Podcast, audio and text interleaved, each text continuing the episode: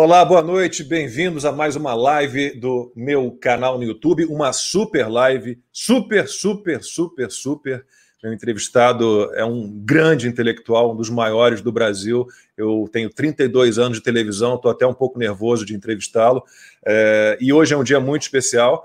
É, eu estou lançando a minha livraria, livrariadolacombe.com.br. Você pode acessar até o dia 12 de outubro, dia de Nossa Senhora Aparecida, tem até 70% de desconto na compra de qualquer livro da livraria. O acervo é enorme, milhares de livros de vários gêneros, vários autores, inclusive três dos meus quatro livros estão lá. Né? Esse aqui é meu último livro, Carta Gelise, uma história brasileira sobre o nazismo, que conta a história da parte judia alemã da minha família, né, que foi devastada pelos nazistas por parte de pai. Bom, meu entrevistado escritor, professor, filósofo, é uma honra entrevistá-lo. Os livros do professor Olavo de Carvalho também estão disponíveis na livraria Futuro do Pensamento Brasileiro.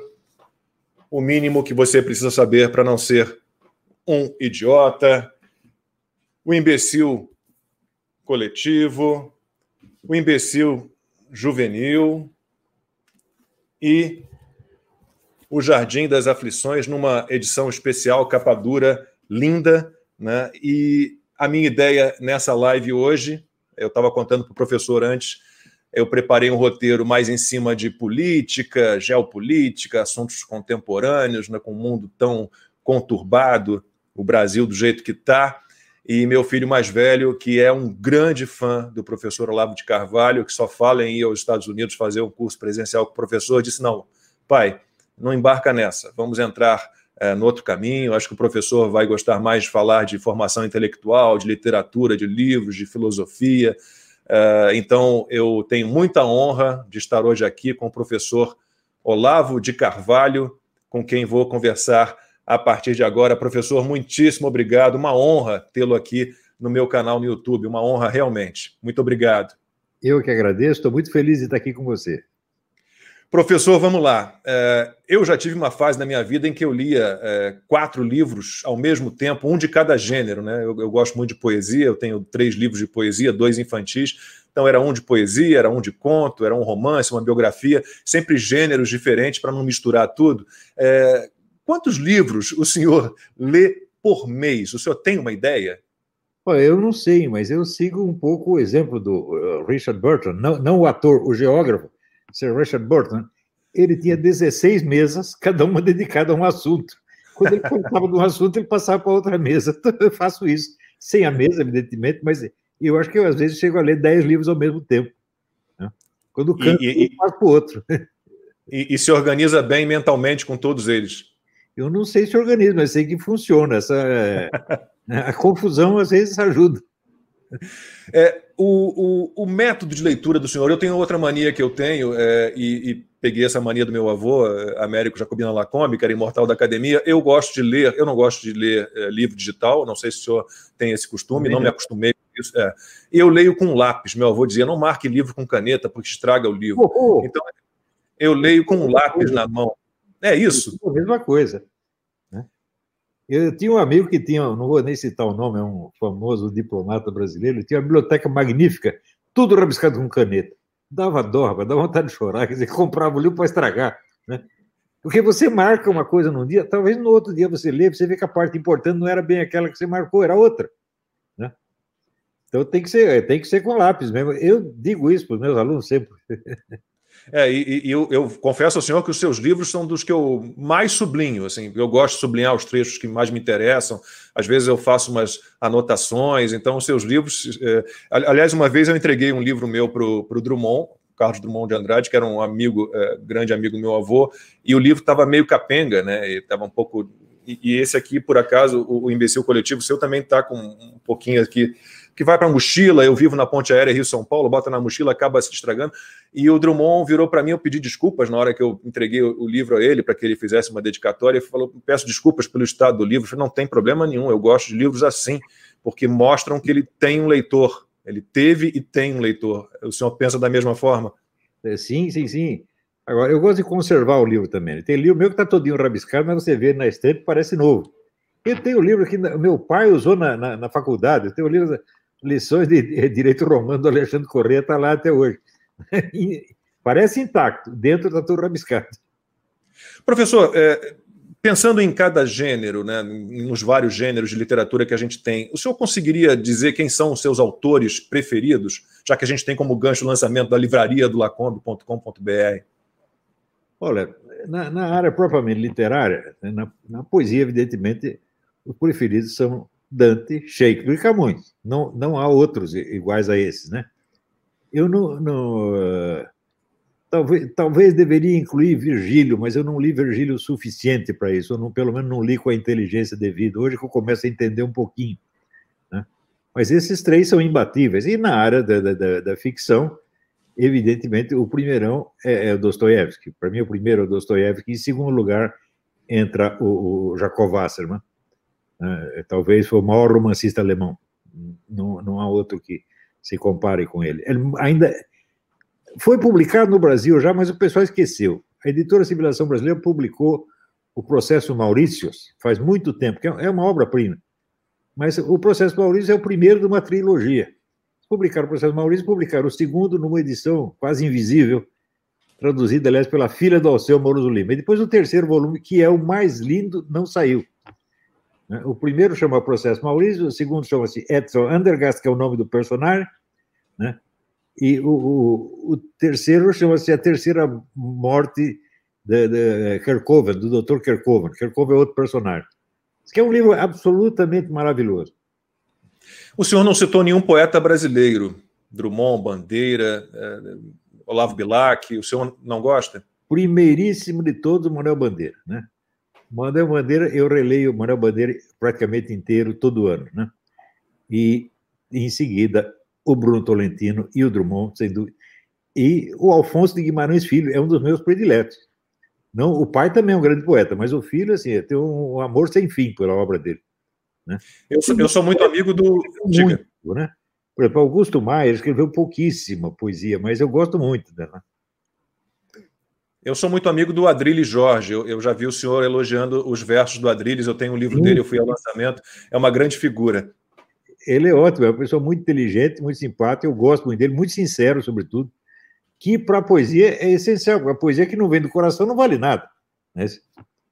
É, bom, no meu caso, as pessoas questionam muito porque eu cometi meus primeiros versinhos, eu era muito pequeno, uh, então eu tinha nove, oito, nove anos de idade, né, e, e, quando meu avô, por por conta própria, não porque eu tivesse pedido a ele, é, mostrou meus versos ao Gilberto Mendonça Teles, que é um poeta do qual eu gosto muito, um goiano. É, é, o Gilberto é, falou: Olha, você acha que você sabe alguma coisa de poesia, mas você escreve como se estivesse usando métrica, mas você não entende nada de teoria poética. E ele me deu uma, uma bibliografia enorme, vários livros, né? Itinerário de Passarga, da, a Arte do Poeta, do Murilo Araújo, eu li aquilo tudo, e, e eu passei a, a, eu me tornei um poeta parnasiano, eu tenho uma paixão por soneto danado, eu não consigo me livrar da métrica, do ritmo, da rima, é, isso acho que às vezes é um defeito, mas não que isso tire a, a emoção, absolutamente, né? não, não, não acho que seja assim, a gente acaba se acostumando, os versos saem prontos. É, em relação ao Dostoiévski, o senhor vê semelhanças entre ele e Machado de Assis, de alguma forma? Bom, a semelhança longínqua tem, né? Todos os grandes romancistas têm eh, semelhança entre si. Machado de Assis, eu acho que é um dos dez maiores do mundo. Né? Não é, dificilmente tem algo que se compare com ele. Tem uns entojados que não, não gostam, né? sobretudo porque não compreendem a, a, mutação que o Machado sofreu aos 40 e poucos anos. Ele era um escritor relativamente talentoso, de repente dormiu, acordou um gênio. Não sei como isso aconteceu. Né? Como o estalo de Vieira. Ou o que aconteceu com o nosso Mário Ferreira. Mário Ferreira estava fazendo uma conferência e de repente disse: Espera aí, tenho que ir para casa porque eu tive uma ideia, tenho que escrever. E escreveu 54 volumes da Enciclopédia da Ciência Filosófica. É um cara, outro estalo de Vieira, né? É... Isso, isso acontece com o senhor, de, de, de, de às vezes estar numa situação de já, já, já recolhido, já deitado, ou acordar durante a noite, é, e, e, vir uma ideia e uma, uma, necessidade de escrever e, e deixar de estar fazendo o que está fazendo, está dormindo, ou está em uma outra situação qualquer, e correr para um computador, pra, ou às vezes com uma caneta mesmo, papel. Já, já me peguei escrevendo em papel, assim, com caneta. Acontece todo dia. Inclusive, eu sou muito grato ao quem inventou o Facebook, porque eu uso o Facebook como meu diário. Nas ah, ideias que, que, não dá para desenvolver no momento, eu anoto lá para depois voltar lá, trabalhar um pouco mais. Todo dia tem cinco, seis notas ali, né? Quer dizer, na verdade, estou quase escrevendo na, na, na, hora mesmo que estou pensando a coisa. Tudo muito informal, né? não, é, não é uma expressão no pensamento elaborado ainda, né? E, e, o senhor é do tipo que, que tem que abandonar um texto, porque eu, eu tenho a sensação, às vezes, eu, obviamente, não estou me comparando a, a, um escritor, a um intelectual como o senhor, mas eu preciso, eventualmente, os livros que eu escrevi são quatro, eu, eu, chega uma hora que a gente meio que tem que abandonar aquilo, porque enquanto eu estiver ali olhando, eu vou continuar mexendo uma coisinha aqui, outra ali, encaixando uma palavra ou outra, mudando alguma coisa. Uh, o senhor também acontece com o senhor isso, de, de, ficar querendo sempre mexer um pouco, melhorar um pouco um texto ou não? Os meus livros abandonados né, têm uma lista maior do que a minha obra publicada. Coisa que eu comecei a escrever e depois vi que não tinha condição. Ou por exemplo, nos anos 80 eu estava escrevendo um livro sobre seitas, fenômeno das seitas. Comecei a juntar material, me inscrevi numa associação internacional de estudo de seitas. Eu tenho um, um material que dava assim uma, uma pilha de, de coisa, né? Mas chegou uma hora que eu não aguentei mais escrever, aquilo começou a me fazer mal. Era tão deprimente tudo aquilo, que eu tive que parar e falar, não, eu vou esperar eu crescer um pouco mais, daí eu volto. Mas não voltei até hoje o assunto. Mas o senhor reluta na hora de entregar os originais à, à editora? Fica querendo olhar mais ou, ou, ou o livro está pronto, o senhor reconhece que ele está pronto? Não, assim, acabou, acabou, entrego logo, né? Entrego para me livrar do livro, para passar para outra coisa. Não gosto de voltar ao mesmo, mesmo livro e modificá-lo. Né? O que foi publicado, está publicado, acabou. Se você teve outra ideia, escreva outro livro. Né? Agora, eu, eu, acho que os meus livros, todos, com exceção do Jardim das Aflições, são muito mal acabados.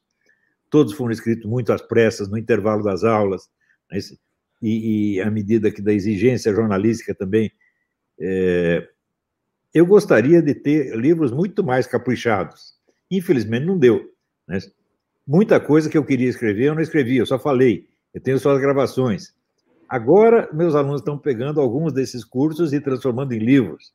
Né? Saiu esse sobre o Edmundo Russo, agora é, vai, saiu sobre o Mário Ferreira, agora estou preparando um que, o curso que eu dei sobre o Luiz Lavelle, e assim por dentro tem muita coisa ainda para sair em matéria de cursos, né? Mas isso em filosofia é normal, quer dizer, livros que são escritos não pelo seu autor, mas por alunos. Muitos livros famosos da história da filosofia são assim. Livro do próprio Edmundo Husserl, né? muitos livros dele foram escritos pelo secretário dele, que era Eugen Fink. Né? É, você reconhece o estilo do Fink, né? que não é o dele, mas a ideia central é, é do autor. Então, isso entre os, comigo. Né? Entre os seus alunos, é, com os quais é, o senhor mantém uma ligação mais próxima, dos quais o senhor gosta mais, alguma decepção entre os seus alunos? Não, entre os alunos, vamos dizer, nos quais eu realmente confiei, nunca tive decepção nenhuma. Agora, teve decepção com pessoas que eu mal conhecia. Eu simplesmente. Sabe aquele negócio do por que você me odeia se eu nunca te ajudei? Isso no Brasil funciona. Pessoas que eu ajudei pra caramba, depois voltaram contra mim, até eu não sei porquê. Né? Talvez porque ficou envergonhado de receber uma ajuda, né? É, mais dos alunos que eu sempre menciono os meus melhores alunos, que são mais dedicados, né? Não vamos citar os nomes deles aqui para não, não, não, desagradar Fique os outros. à vontade. É, mas eu tenho muitos alunos muito bons, eu estou muito feliz com os meus alunos. Quando eu vejo os trabalhos deles, eu falo, nossa senhora, as minhas aulas funcionaram muito mais do que eu esperava. Quando o senhor escreve, quando o senhor dá suas aulas, é, quais são os seus objetivos principais e, e, e, encorajar os seus alunos de alguma forma é, está entre esses seus objetivos? A minha ideia é, é, fazer o aluno tomar posse da sua própria inteligência. Em geral, as pessoas não sabem o que é inteligência e não sabem que tem uma. Quer dizer, hoje em dia o pessoal tem uma visão muito quantitativa e mecânica da inteligência, como uma por exemplo, habilidade, raciocínio verbal, raciocínio matemático, raciocínio espacial, nada disso é inteligência. Inteligência é a capacidade de você perceber a verdade, seja num texto, seja numa situação, seja numa questão científica. Esta é, é o, isso é específico da, da, da, inteligência. Mas como hoje as pessoas não acreditam em verdade, elas acreditam apenas em habilidade, elas não sabem o que é inteligência, então não desperta. Então, eu fico muito feliz quando eu vejo que os meus alunos percebem isso, falam, nossa, eu estou ficando mais inteligente. Esse é o meu objetivo. É, então a gente vive num mundo em que há uma carência enorme de inteligência, né? Porque as pessoas vivem, a maior parte delas, ou grande parte delas, vive num mundo imaginário, né, professor? Vive num mundo de estereótipos, sobretudo estereótipos universitários, né? Outro dia eu estava vendo aí um programa de uma mocinha que só acredita em verdades científicas. Eu digo, oh, meu Deus do céu, se quando você dá mil verdades, se duas delas puderem ter confirmação científica, já é muito. A maior parte das verdades importantes que nós conhecemos não tem é, comprovação científica. Por exemplo, me dá uma comprovação científica de que os escritos do Shakespeare são melhores do que os do Paulo Coelho. Ah, eu tá, tá no meu roteiro, Paulo Coelho. não é possível isso aí. No entanto, isso é importantíssimo. O não vai perder muito tempo lendo porcaria. Né? É, assim, a maior parte das questões práticas e teóricas não tem abordagem científica possível. Também você pegar uma questão qualquer e elaborá-la para que ela se, se torne passível de uma investigação científica é um problema dificílimo, que as pessoas não têm ideia. Elas pensam assim, não, se você está usando ali estatística, método matemático, produto é científico. A pessoa não sabe o que é ciência. Quando diz a pessoa que fala em nome da ciência, você acha que esse governador de São Paulo sabe o que é ciência? Ora, meu Deus do céu. Você não sabe nem o que é joguinho de futebol de botão, vai saber ciência. Tem um texto do senhor é, muito bom que descreve o que é a ciência, né? Que, que, que, é um embate de evidências e é um embate de ideias, e, e, e não há. A única ciência exata, no, no, fim das contas, é a matemática, que depende de só, é, só de si. Que no fundo são a mesma ciência, né? Essas são exatas, mas elas são apenas formais, elas não têm um assunto. Então você tem uma estrutura formal que você diz que é científica, mas na hora que você vai aplicar isso a um domínio da realidade, epa, complica demais. Né? Professor, que tipo de empatia eh, se estabelece entre o, o, senhor e os autores que o senhor lê? Né? E, e, em caso de romance, e, entre os personagens também, se estabelece algum tipo de empatia? De que forma eles agem eh, eh, no senhor? Eu amo esses caras loucamente. Você não imagina a imensidão da gratidão que eu tenho, por exemplo, por um Dostoiévski, por um Machado de Assis, ou mesmo por um, por um Goethe, por um Shakespeare, né? São camaradas que perceberam coisas que ninguém tinha percebido antes e conseguiram exprimir de uma maneira que nos é acessível. Né? Se eu tivesse que perceber por mim mesmo tudo aquilo que eles me revelaram, eu levaria milênios. E, no entanto, por exemplo, você lê aqueles sonetos do Shakespeare, quantos, eh, quantas nuances de sentimento ele consegue transmitir assim, com cinco palavras. Né? E abre, então, a, a, a nossa percepção, a nossa intuição. É, é uma coisa de muita gratidão, muita gratidão. Né? É, é, e, não, sobretudo, jamais tive inveja de, de escritores, ao contrário. Né? Eu sei, eu sempre adotei como norma da minha vida a frase do Dom Quixote: Eu sei quem sou, eu sei quem eu sou, portanto, não me adianta criticar por defeitos que eu não tenho, nem me elogiar por qualidades que eu também não tenho. E, e, qual é a importância, então, de ver o mundo sob a perspectiva uh, de uma outra pessoa? Né? No caso, escritores, aí podemos expandir, filósofos, ensaístas, não deixo de ser escritores também. Veja, Santo Agostinho ensinava que a base da sociedade humana é o amor ao próximo. Se você não tem amor às pessoas, você não as entende. Você vive, então, num mundo fechado que é só o seu. Então, você é um idiota no sentido etimológico da coisa, um sujeito que só enxerga ele mesmo. Então, é enxergando os outros, é se abrindo ao que o outro está dizendo, que você vai ampliando a sua imaginação. E a imaginação, para mim, é a função cognitiva mais importante. Por quê? Da maior parte das coisas, nós não temos experiência direta, nós só compreendemos por imaginação. Por exemplo, como é que eu vou entender, sei lá, eu estou estudando a biografia de Napoleão Bonaparte. Como é que eu vou entender aquilo, exceto por imaginação? eu tenho que me imaginar naquela cena, imaginar o, personagem, tá certo? E, e, assim por diante, até em ciência. Né? Você, se você tiver uma vida dedicada à ciência, inteiramente dedicada à ciência, 24 horas por dia, quantos experimentos científicos você pode realizar pessoalmente? A maior parte deles você só vai conhecer por imaginação. Então, até na ciência natural, a imaginação é o principal. O resto, capaz de raciocínio, raciocínio, meu filho, qualquer computador faz. Mas, mas a imaginação não. É mais fácil achar, vamos dizer, o, o, o, computador que tem um raciocínio correto do que o que tem imaginação. Aliás, o senhor citou Napoleão é, Bonaparte, eu, eu sou muito grato a ele, porque só existo graças a ele. E é uma história muito rápida, não vou tomar muito meu tempo não, do senhor. Né? É porque é, eu descendo do, de um bailarino, de um método de balé, de, de um bailarino e coreógrafo, coreógrafo francês, que foi trazido ao Brasil em 1811 pelo Dom João VI, quando veio fugindo de Napoleão para o Brasil com a corte portuguesa, e começou a trazer artistas europeus né, para montar espetáculos para a corte, porque o senhor imagina o Rio, né, no início do século XIX, o que, que era, não havia o que fazer. E aí vieram o Louis Lacombe, de quem descendo diretamente, um irmão dele e um primo, todos bailarinos e coreógrafos. Então, se o Napoleão não tivesse incomodado Portugal e o Dom João VI não tivesse corrido para cá, acho que eu não existiria, com certeza não existiria. Eu acho que o Brasil é muito ingrato, Dom João VI. Dom João VI foi o sujeito que inventou o Brasil. O Brasil não era nada, era apenas, era apenas um território. Né? Ele começa realmente o Brasil, ele traz a cultura para cá, traz os grandes negócios. Então, o único filme que fizeram sobre o, o Dom João VI é um filme gozando da cara dele, Sim. com o dinheiro do Banco do Brasil, o qual foi fundado pelo próprio Dom João VI.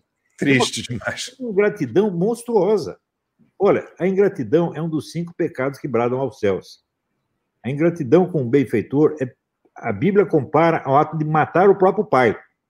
Enquanto esse povo não se arrepender disso, ele não vai ter sorte na vida o brasileiro tem que pedir perdão a todos os grandes brasileiros que ele esculhambou. Dom João VI, Mário Ferreira dos Santos, Oliveira Lima, né? um monte. Né? E eu acho o brasileiro um dos povos mais ingratos que tem no mundo. Tá Aqui nos Estados Unidos, todo lugar que você vai, você vê marcas de patriotismo. Você entra em qualquer livraria aqui, qual é o livro que tem mais lá? Livro de história americana, pô. Os caras leem tudo, tudo, tudo. Eu tinha uma vizinha que era enfermeira, ela sabia história americana de cor. No Brasil, os caras nem ligam. Você vai lá, faz, faz um teste no Senado, faz um teste no STF. Ninguém sabe merda nenhuma de, de história brasileira. Eles desprezam o Brasil. Não tem e ficam fingindo que tem amor à pátria. Eu digo, olha, se você não, tá, não tem amor à história da sua pátria, você não tem amor à língua pátria, você não tem amor nenhum à pátria. Isso é só. Você é um puxa-saco da pátria, não um verdadeiro amoroso da pátria. Né? E nós temos uma língua tão linda, né? Acho que a língua portuguesa eu, eu sou apaixonado pela língua portuguesa. Eu sou tarado pela língua portuguesa. Eu acho, por exemplo, eu acho para a filosofia, eu acho a melhor língua do mundo. Mais do que o alemão? Só se pode filosofar em alemão? Não. Alemão é, é, é, língua de duendes e macumbeiros, rapaz. Eu estudei durante dois anos, é, é difícil. Eu tenho dupla cidadania, eu tive, tive, tenho um avô alemão. É preciso, é tudo, tudo cheio de nuances, insinuações. Né? É uma língua poética maravilhosa. Mas, mas para a poesia, o, Brasil, o português é descendente do latim, meu Deus do céu. A melhor filosofia do mundo é escrita em latim. Né? Depois do grego veio o latim. E se você ler, por exemplo, o Mário Ferreira dos Santos, eu li muito o Mário Ferreira dos Santos, as edições dele são horríveis, mas é, é, ele tem um domínio do vocabulário filosófico que é um negócio assombroso. Né? E eu faço o possível para imitá-lo, para poder ter aquela, aquela precisão. Eu digo que só é possível em português isso. As pessoas têm que se orgulhar do idioma português, meu Deus do céu. Hoje, por exemplo, nós vemos né, esse filósofo português, João de São Tomás, também chamado João Ponceau, o pai dele era um francês, ele nasceu em Portugal, né, que é o sujeito que inventou a semiótica no, aí no, no século XVI, porra. Né? Hoje nós entendemos que se o pessoal tivesse lido o Ponceau em tempo, todo o curso da filosofia mundial seria outro. Ponceau muito maior do que Descartes, muito maior do que Bacon. Hoje começo a entender, e sabe graças a quem? A um americano, meu Deus do céu. Um filósofo americano que descobriu isso aí. O brasileiro jamais é. O brasileiro não acredita. Fala, ah, tem um grande filósofo em Portugal, que é, que é, que é, que é. Né? E, e, a literatura brasileira? O que, que aconteceu com a literatura brasileira? O senhor citou agora há pouco o Paulo Coelho. Como é que chegamos ao ponto de Paulo Coelho é, ser o escritor brasileiro mais conhecido no mundo, maior vendedor de livros brasileiro no mundo. Como é que chegamos a esse ponto, professor? Olha, uma vez eu li uma coisa dizendo assim: o Paulo Coelho é um escritor, autor universal, porque ele é aceito em todos os mercados. Então, essa concepção puramente mercadológica da literatura foi isso que acabou. Então, a concepção mercadológica é a concepção propagandística, que foi assim: enquanto uns reduziam a literatura a, a objeto de comércio, né, outros a reduziam a instrumento de propaganda política e manipulação política juntou essas duas coisas, quer dizer, é o canalha capitalista e o canalha comunista, os dois contribuindo para ferrar com tudo, meu Deus do céu. São pessoas que não têm respeito por nada. Um só tem respeito pelo seu dinheiro, outro só tem respeito pelo poder do seu partido. Essa gente, vamos falar português claro, não presta. E foi essa turma que dominou o ensino no Brasil, a mídia no Brasil, dominou tudo. E eles acabaram com tudo. Se você, veja, eu tive a sorte, quando eu mudei para o Rio de Janeiro na década de 80, eu conheci os últimos remanescentes de uma outra época. Conheci o Josué Montelo, o Herberto Conheci também, amigo do meu avô. Dante, né? o Antônio Olinto. Eu falo, bom, eram grandes escritores de uma outra época. Todos eles estavam com 80 anos de idade. E eu pensava assim, quando morrer esses velhinhos, o que vai ser? Vai ser o nada. Que foi o que foi, daí do nada apareceu o Paulo Coelho e outros caras, né? Daí começa a achar que, sei lá, qualquer sambista, ah, é um... outro dia falando, os caras falando de um sambista dele, que eu não vou dar nem o nome, não, não, esse é um gigante da cultura brasileira. O dia que um sambista for um gigante cultural, meu Deus do céu, né? O que que eu sou? Eu sou uma minhoca, um pato, né? uma galinha de Angola, talvez, né? É, eu, eu, frequentei algumas vezes com meu avô, ele me levava, eu, como eu disse ao senhor, eu, eu, eu, cresci numa biblioteca, na biblioteca do meu avô. É, bom, o senhor se lembra do Sabadoile, né, que era o, o encontro oh, aos sábados na casa do Plínio Doyle, que era o melhor amigo do meu avô, o maior bibliófilo do Brasil, a maior biblioteca de literatura brasileira do mundo. E, e, nesses encontros aos sábados na casa do, do tio Plínio, que eu chamava de tio, é, eu, eu, tive a chance de conhecer Carlos Drummond de Andrade, Pedro Nava, o maior memorialista brasileiro, Josué Montelo. É, foi uma experiência enriquecedora e fico muito triste e, e, e tenho muita dificuldade, imagino que o senhor também, é, de encontrar escritores contemporâneos brasileiros que a gente consiga ler com prazer, ou que a gente consiga ler verdadeiramente. Né? O senhor encontrou já algum? Eu, eu, sei que o senhor cita sempre dois, o Adriles, inclusive, o senhor já citou é, existem alguns escritores novos que dão, dão gosto de ler. Né? É, um deles é o meu, meu aluno Yuri Vieira, eu adoro os contos do Yuri, né? E existem, existem muitos escritores bons que sobraram, ou são nonagenários, ou estão aparecendo agora. Né? Eu espero que isso melhore com o tempo. Entre os meus alunos tem vários talentos literários que não estão realizados ainda, mas vão se realizar com certeza. Né? Tem um aluno meu é, chamado Ronald Robson, ele escreveu um livro a respeito da minha filosofia, o livro chama-se Conhecimento por Presença. Eu fiquei maravilhado com aquilo. Eu falei, pô, esse cara às vezes entendeu a minha filosofia melhor que eu mesmo.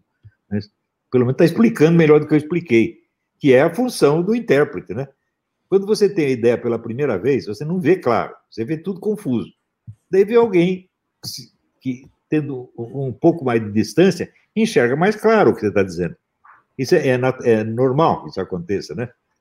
É, se você pega os próprios livros do, do Edmundo Russell, eu, eu, acho que os livros mais claros dele foram que foram escritos por, pelo secretário dele, Organ Fink. Né? É, isso é possível. Então, é o que eu estou falando, eu tenho muito orgulho dos meus alunos, e eles me dão uma felicidade que você não imagina.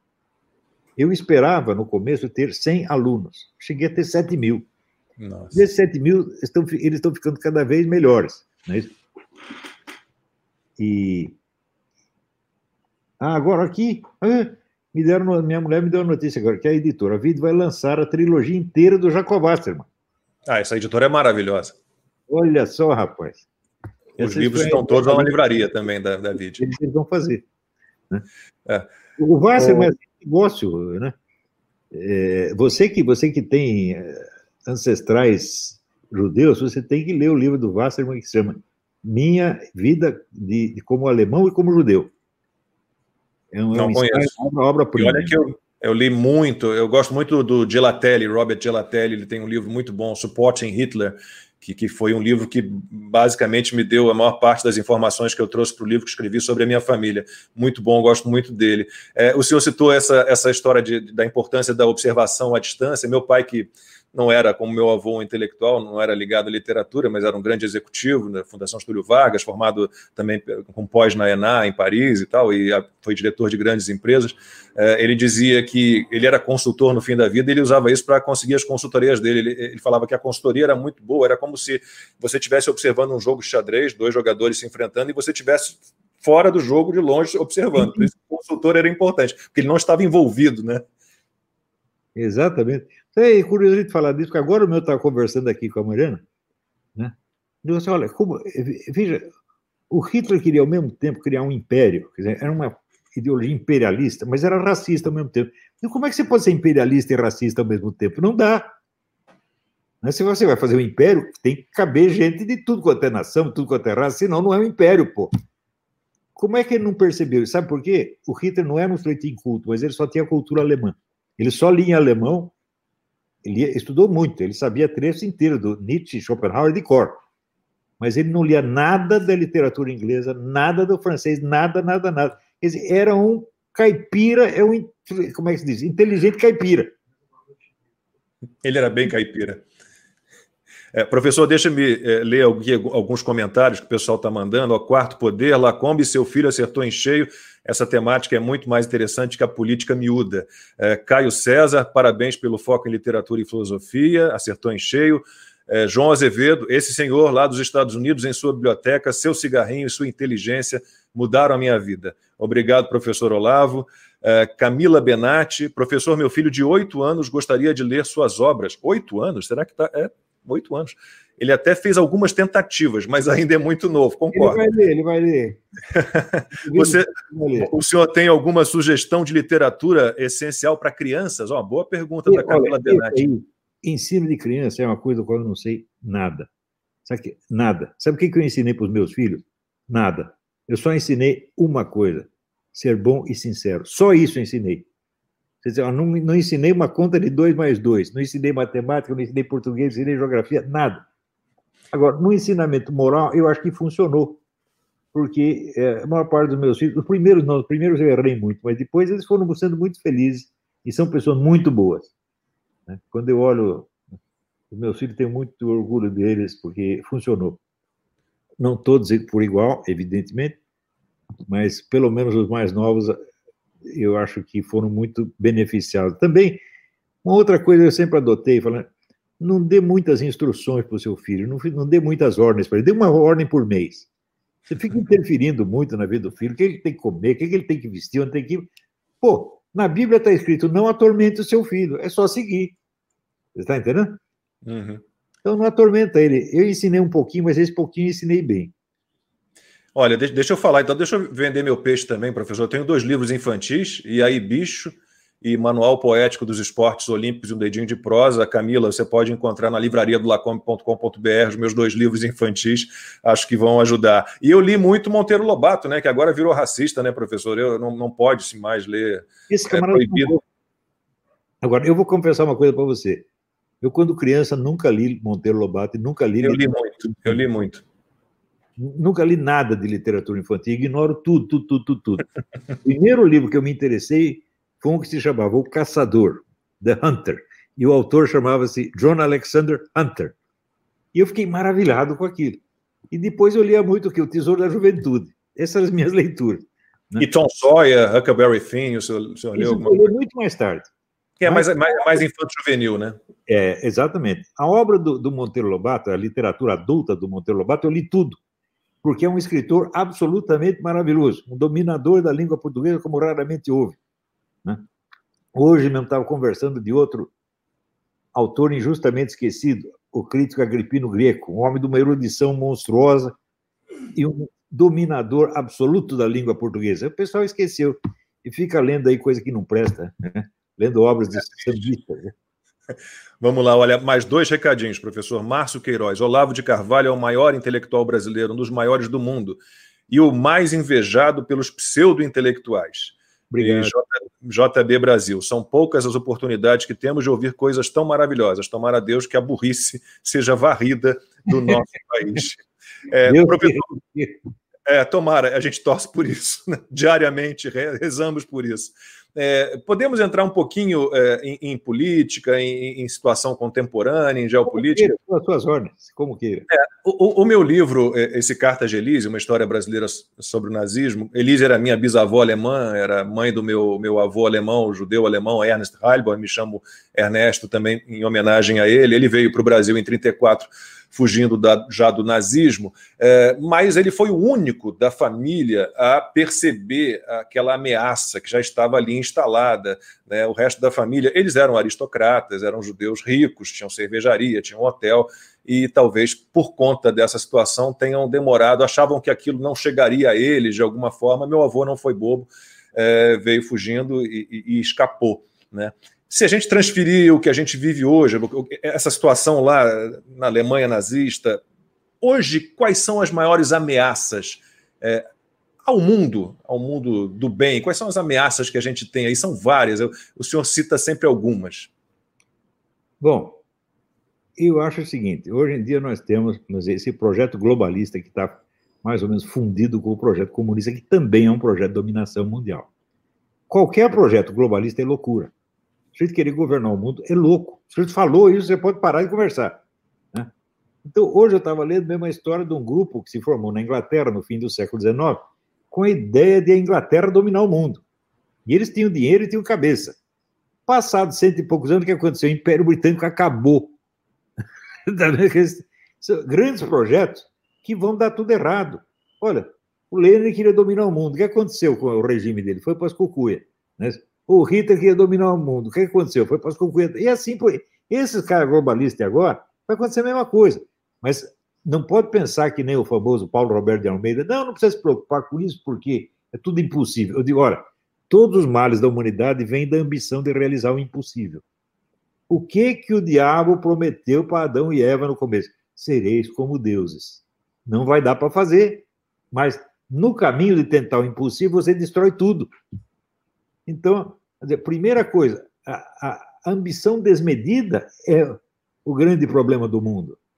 Veja, não é a imoralidade sexual, não é nem o desejo de dinheiro, é o desejo de poder ilimitado.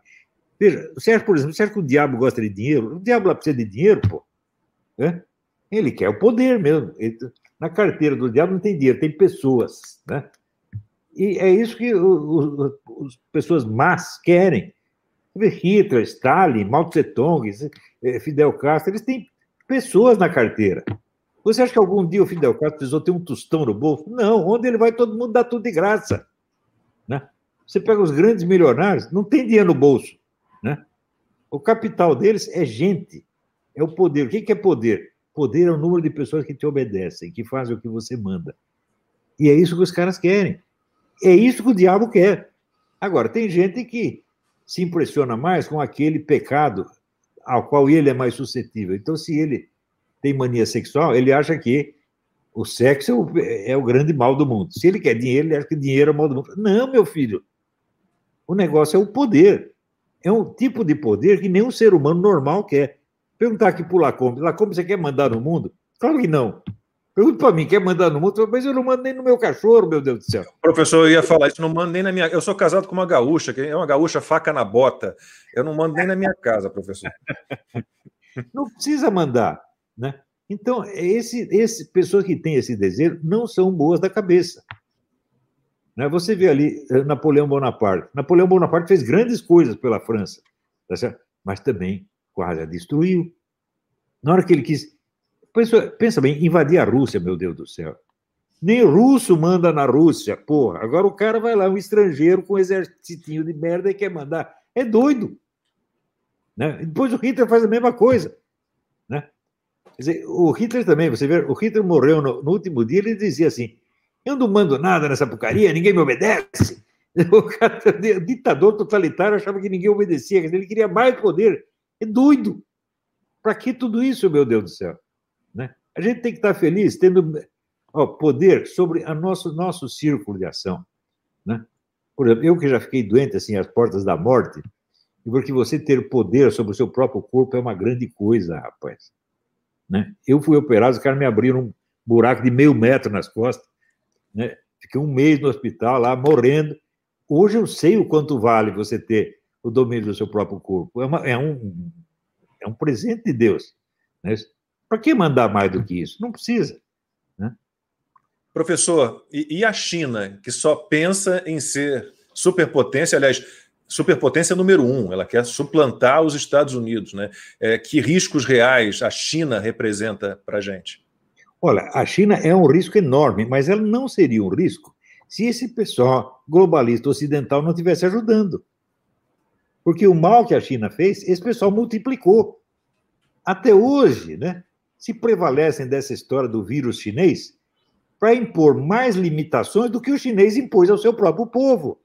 O chinês já está livre desse negócio de lockdown faz meses e nós ainda estamos sofrendo. São Paulo está, né? O, tem o Xi Jinping Dória, né?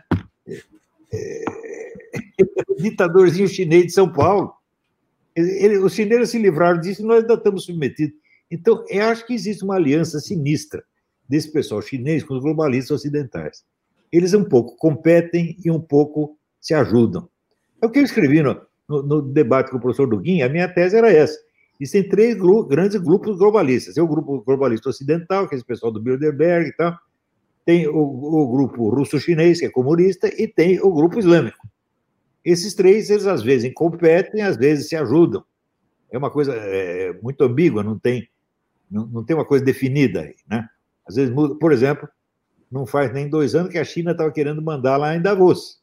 Então ela estava entrando dentro do globalismo ocidental e querendo ser a dona lá. Se conseguiu ou não, não sei, mas parece que conseguiu.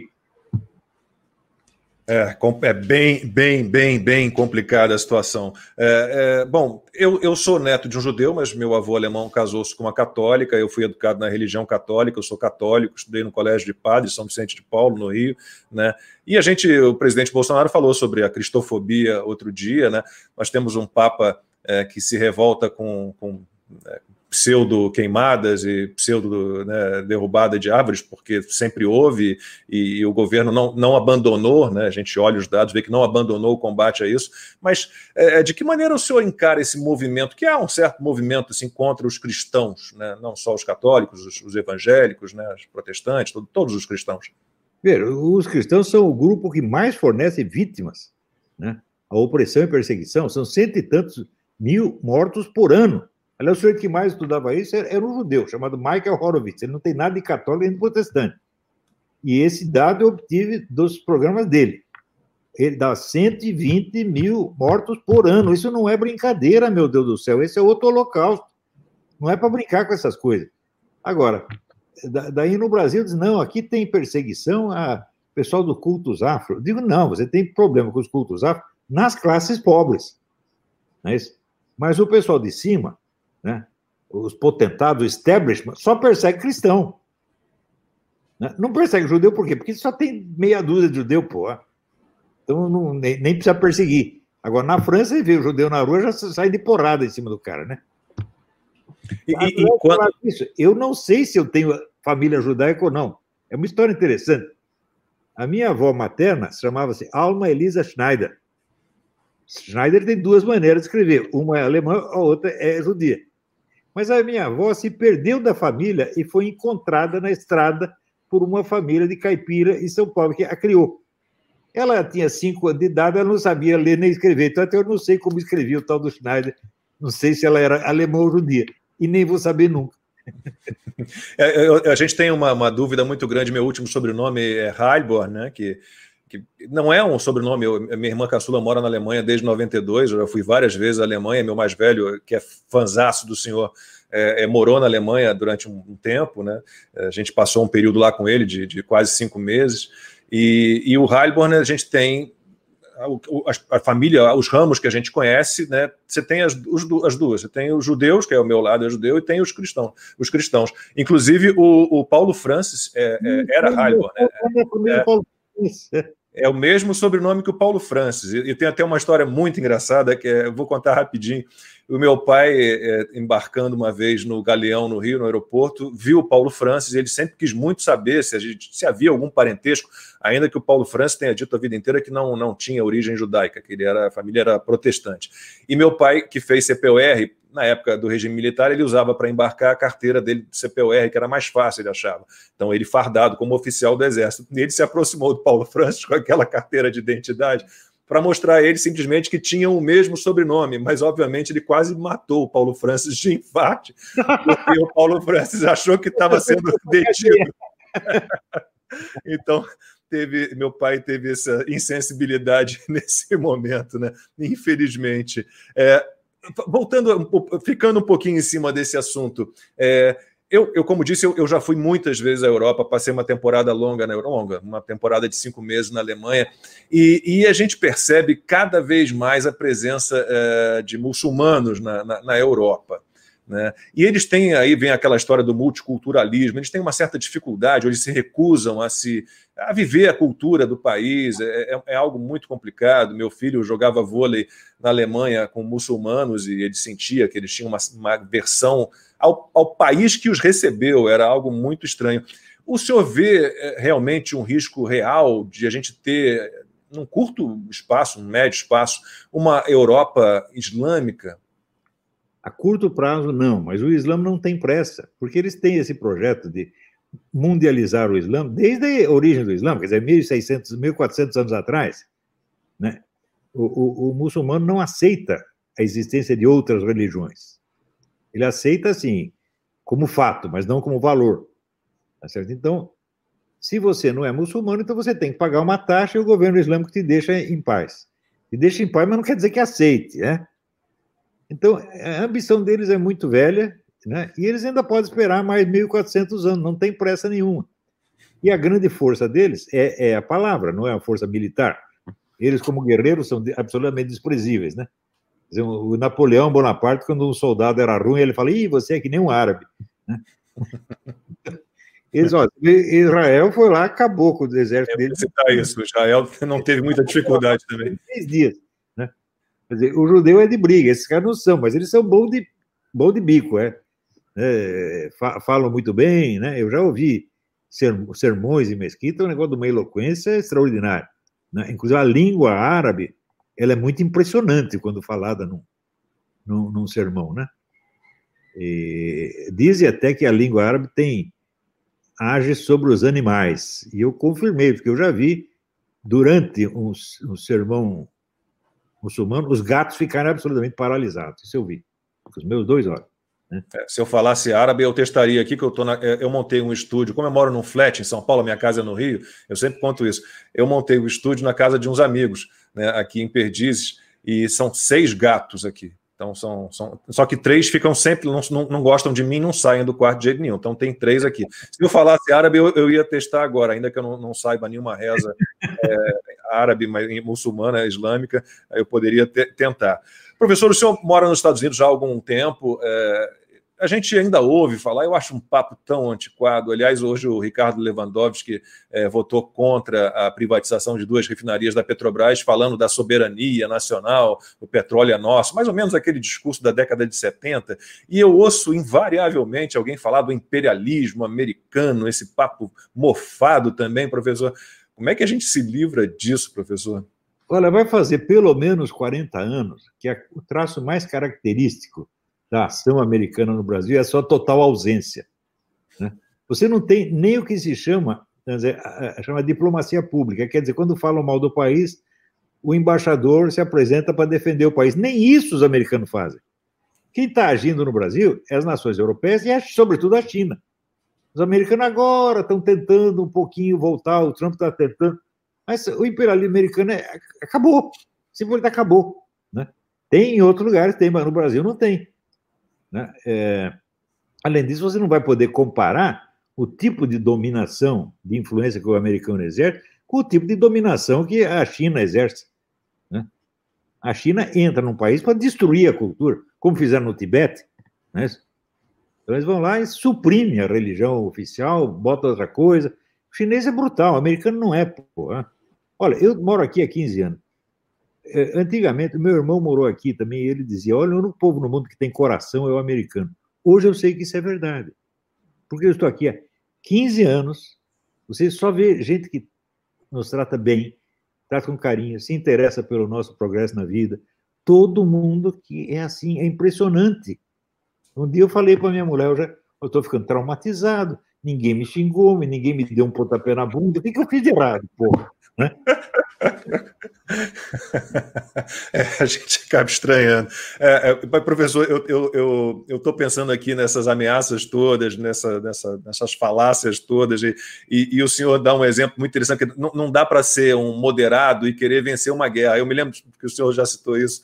É, não dá para entrar num ringue de boxe calçando luvas e enfrentar do outro lado alguém usando um soco inglês e uma faca. Isso. Né? É, é, o senhor usou esse exemplo, eu acho que é isso. É, é, é como é que a gente. Bom, nós somos pessoas civilizadas, né? nós somos cristãos.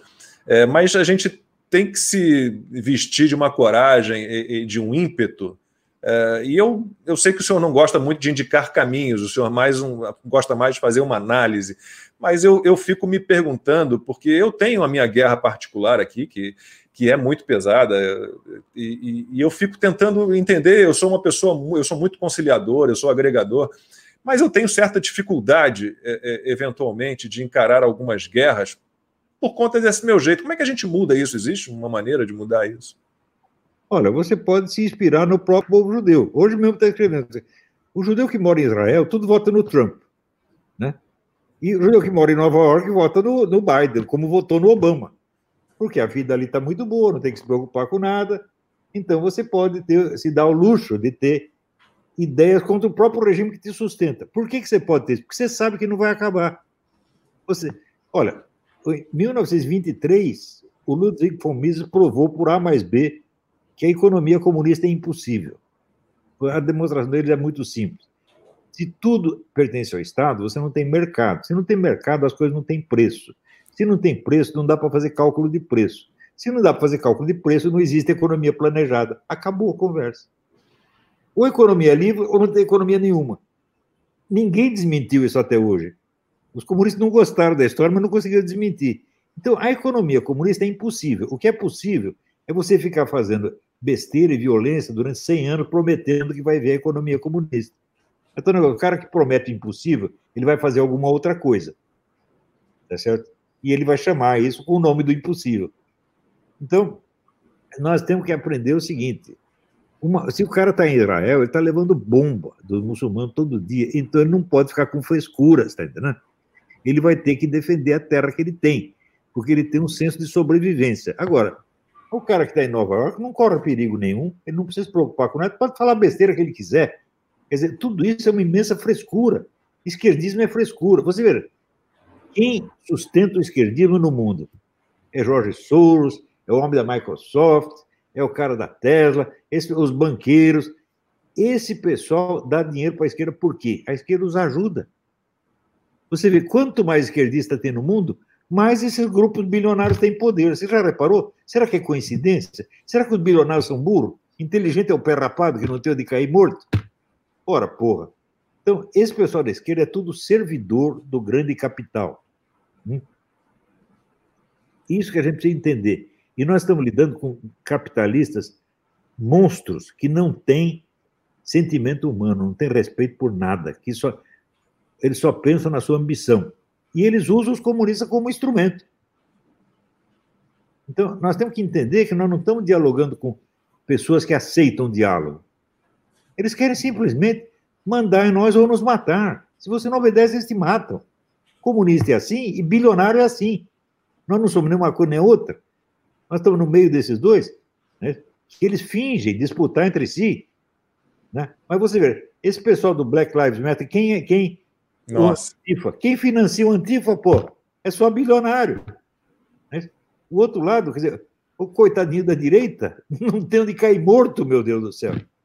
Então, a briga hoje é essa: é o povo contra os bilionários. Bom, o senhor citou von Mises, é, os livros do von Mises, né, dos, dos, liberais da escola austríaca, estão todos na livraria do lacombe.com.br. Estou vendendo meu peixe aqui, professor. É, e, e, sabe, há uma, uma ameaça. de Tem o livro Ação, Ação Humana do von Mises? Está tudo lá. Tudo ah, lá. Não deixem de ler. Ação Humana foi traduzido por um amigo meu que não é tradutor profissional, é engenheiro, que era o Donald Stewart. Tem o um nome, nome ele era filho de canadense, mas era brasileiro. Foi a melhor tradução brasileira que eu li na minha vida. Professor, é, é, eu vi aqui algumas perguntas sobre Paulo Freire, e aí eu, para a gente falar um pouquinho de ensino, é, o Alexandre Garcia não gosta muito de falar em educação, gosta de falar em ensino, talvez, eu acho que eu concordo mais com ele. É, nós temos uma situação, eu quero muito é, discutir esse assunto qualquer hora no meu programa, é, nós temos aí milhares de escolas no Brasil prestes a quebrar elas estão, né, tal de não volta a aula. O Brasil é o país mais, é, por mais tempo sem aulas presenciais no mundo, é uma situação bem complicada. Uh, e, e, nessa guerra que a gente sofre, É, existe, na sua opinião, um risco, por exemplo, de se criarem é, monopólios da educação, essa turma toda que o senhor citou aí, que já tem um pezinho em algumas escolas, é, de, de adquirir esse grupo de escolas que vão quebrar, que não vão escapar disso, e tentar impor essa, esse politicamente correto, essa agenda globalista, o progressismo, a ideologia de gênero, essas chatices todas? É muito simples, leva tudo à falência e depois compra tudo a preço de banana. Isso é mais velho do que andar para frente. Então você vê quem está fazendo isso, né? É contra este tipo de gente que nós temos que lutar. Você está entendendo? São comunistas e monopolistas, eles estão sempre se ajudando um ao outro. É triste. E, e, e, o senhor se surpreendeu, não sei como é que, que na sua região aí, é, nos Estados Unidos, é, as pessoas reagiram, mas o senhor se surpreendeu com a passividade do brasileiro é, é, diante do, de tudo o que nos foi imposto?